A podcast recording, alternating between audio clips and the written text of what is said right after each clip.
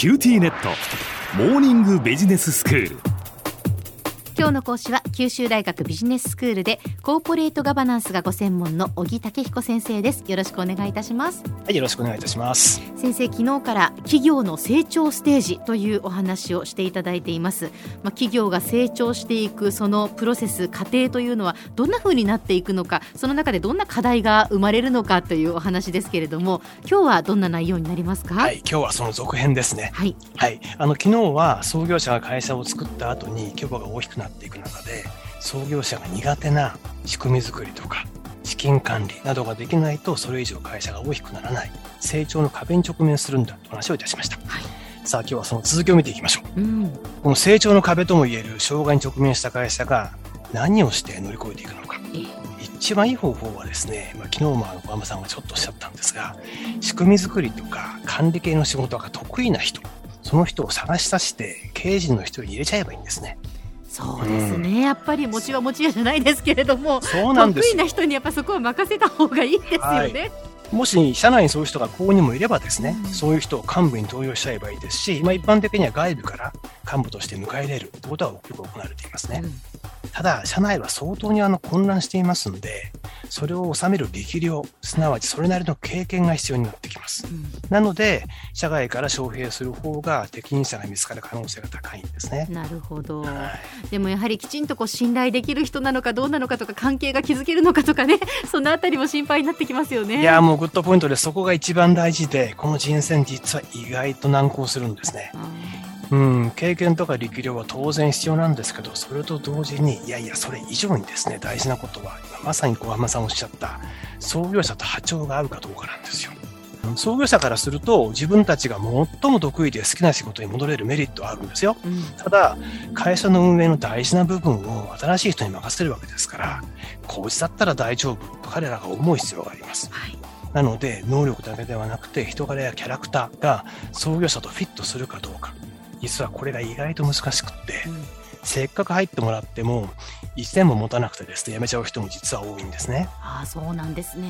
うん、だからこれがね、大変難しいんですよ。うんただ、こうした人がうまく採用できますと。うんそれぞれが得意な部分に取り組むことによって、企業は再び成長軌道に乗っていくんですね。ええ第2のステージに進んだということになってくるわけです。はあこの第2のステージに入ってきますと、この外部から招聘された新しい経営幹部がですね、仕組みをどんどん作っていくんですね。はい指揮命令系統を定めたり、毎年度の予算を作る仕組みを作ったり、それまで混乱状態であった会社がどんどんスッキリしていきます。うんで人事制度も整備されて、まあそれまでややもすると、まあ、創業メンバーの好き嫌いで大きく影響したような人事評価も、まあどんどん客観的になっていくんですね。はいあと、まあ、それまでは創業者がちょっと空いた時間にちょこちょこっと相談して決めていた経営方針なども、毎週経営会議を開かれるようになって、定期的に意思決定、なされるようになってきますう。ん個人商店だったものが、まあ、会社らしくなってくる。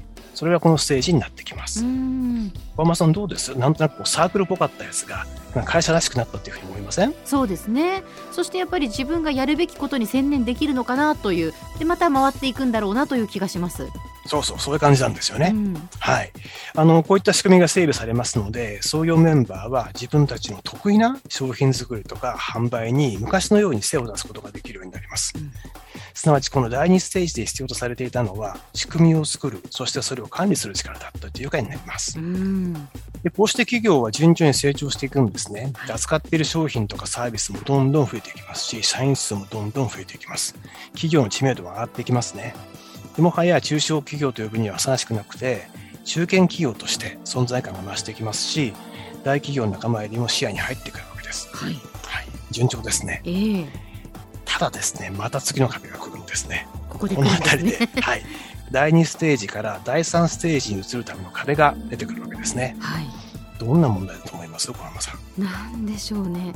まあでも企業がやっぱ今度大きくなっていくと、うん。そのこう横の連携が取りづらくなっていくというか、いい感じですね。うんどうどうなんでしょうか？その大企業にありがちだじゃないですけど、お、そうそう。それぞれのこう部門ごとにうんやっていて、なんか全体がこう見えないというかですね。近いですね。あ近いですか？はい、近いです、近いです。あの、第2ステージでは仕組み作りですね、管理する力が必要でしたけど、それが裏目に出始めます。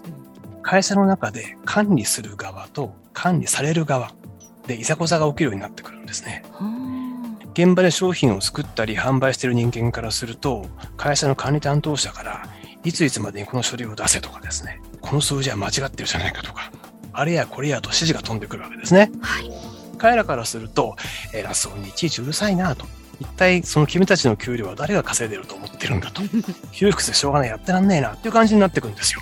あーなるほどそうかそうか、まあ、部署がそうやって細分化されることによって、自分たちは自分たちの仕事をやってるだけのことなんですけどねそうです、そうです。でもやっぱり自分の立場で物事を見るとお互いなかなか分かり合えない部分が出てくるっていうことですね。はい。で、こうやって関係がギクシャクギクシャクしていくんですね。はあ本来会社っていうのはお客さんの方に向いて全エネルギーを使うべきですよね。うんでもこうなってくると会社内部の調整ごとにそのエネルギーがどんどんどんどん使われてしまうわけですね。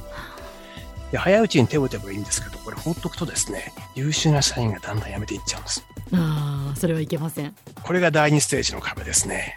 うわどうしましょう、小浜さん。どうしたらいいんでしょう難しくなってきました。は この第二ステージの壁を乗り越えるキーワードをじゃあご紹介しましょうか。いはい、そのキーワード、それは権限異常です。権限以上現場の動きを細かく管理することをやめて、現場に任せる。もしくは現場自らに管理してもらう形に会社の運営を変えていくのがポイントになります。はいはいで本社の管理担当者は大きなルールだけ作っておいて、あとは現場現場でしっかり守ってくださいねと。で、まさに現場に任しちゃうわけですね。権限を異常するわけです。ええ現場からすれば、これからは自分たちに管理を任せてもらえる。すなわち自分たちの仕事に合った形で管理することが可能になってきますから、従来の不平不満が大きく減少していくんですね。こうして会社は第2ステージの壁を乗り越えて第3のステージに入っていきます。はいで、さらに成長していくわけですね。さあ、ここまで第1ステージから第3ステージまで話をしてきました。ステージごとに壁があって、それを乗り越えることができないと次のステージに行くことができません。会社の成長というのは、まあ車の運転のようにギアを入れ替えていくことが必要だということがお分かりいただけたのではないでしょうか。では先生今日のまとめをお願いいたします。はい、えー改めて会社の成長は車の運転と同じです。適切なタイミングで経営のギアを入れ替えなければいけません。今日の話をぜひ参考にしてみてください。今日の講師は九州大学ビジネススクールでコーポレートガバナンスがご専門の小木武彦先生でした。どうもありがとうございました。ありがとうございました。